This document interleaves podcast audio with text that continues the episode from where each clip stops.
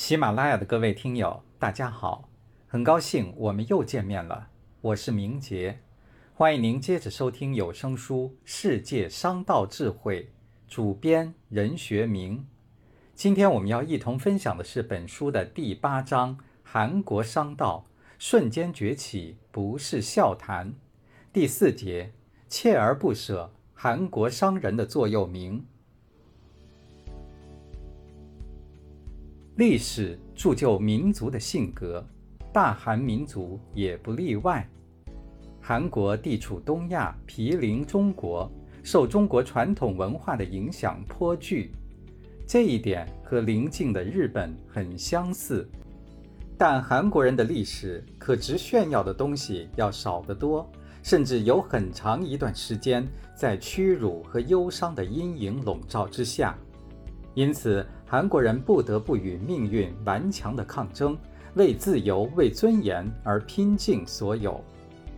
命运多舛，但精神永不磨灭，这就是韩国人的特质。就像是一粒种子，散落于恶劣的环境之中，但却没有丧失希望，凭借顽强的毅力生根发芽，冲破重重的阻力，最终长成了参天大树。韩国人让世界侧目是最近几十年才有的事情。第二次世界大战就像原始森林里的一场大火，日本军国主义分子强加给韩国的灾难，简直到了触目惊心、形同梦魇一般的地步。任何一个弱小的国家和民族要摆脱命运的不幸，最不能缺少的就是坚韧不拔的意志、不屈不挠的精神。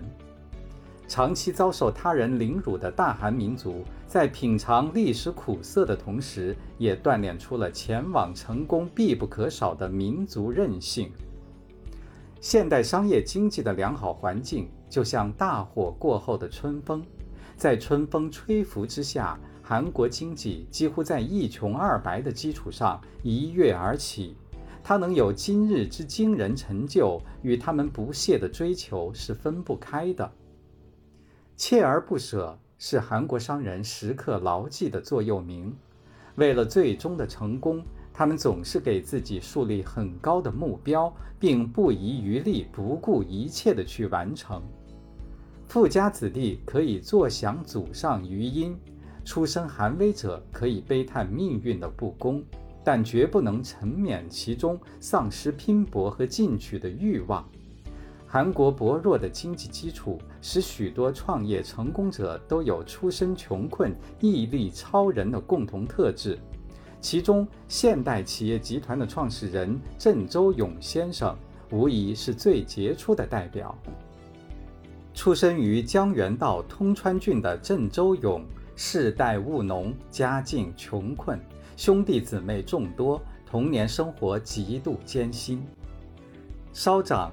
改变不幸命运的强烈愿望激荡着一颗年轻的心，他甚至知道把自己束缚于穷乡僻壤将是更深重的灾难，于是便在十六岁的时候第一次离家出走。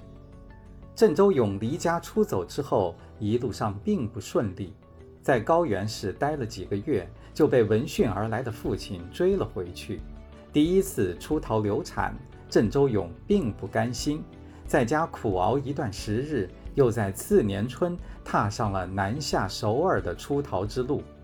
由于家庭贫困，没有盘缠，刚到金化又被追了回去。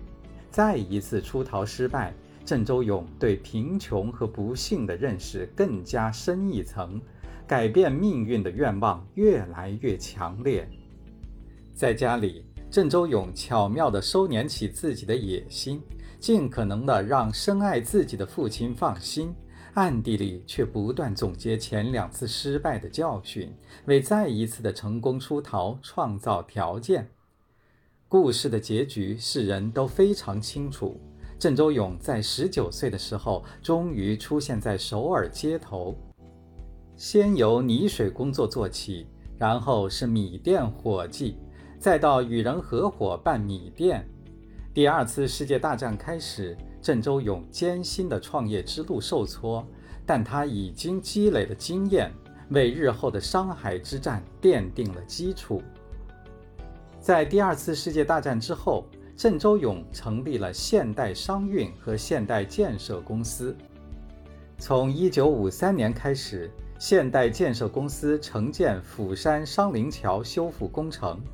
两年之后，特大的洪灾和通货膨胀使该工程的总预算超出了原计划的四倍。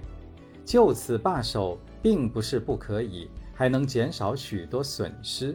然而，郑周永先生把商业信誉看得比实际的利益更为重要，执着地坚持完成这一工程。后来，他把自己原先的经营所得全都赔了进去，又不惜变卖所有家产，使修复工程得以保质保量的完成。经过诸多的坎坎坷坷。郑周永成功了，凭借自己的双手构建了事业的桥梁，在许许多多韩国商人身上都有这种锲而不舍的执着精神。为了达成一笔生意，他们往往不惜乘万里船、跑万里路，甚至不惜一切代价去获取成功。例如，1991年，韩国商人们争办大田市九三世界科技博览会。也是靠这样一种精神。世界科技博览会在亚洲仅工业发达国家日本办过，而发展中国家由于财力和技术力量等条件的制约，尚未主办过综合性的展览会。韩国再度跃跃欲试，决心成为亚洲发展中国家第一个主办这种性质的国际博览会的东道主。经历艰苦的努力，他又成功了。一九九三年八月至十一月的大田世界科技博览会，终于显示了韩国科技发展的新面貌。中国虽是儒家文化的发祥地，但和韩国人比较起来，中国有浓厚的大国文化背景做根基，在处事态度上很少有过激的偏执，多趋于保守和中庸。如果与韩国商人对手竞争，一定要警惕他们锲而不舍的执着精神，思想上绝不能有丝毫的麻痹大意，否则就会给对手以可乘之机。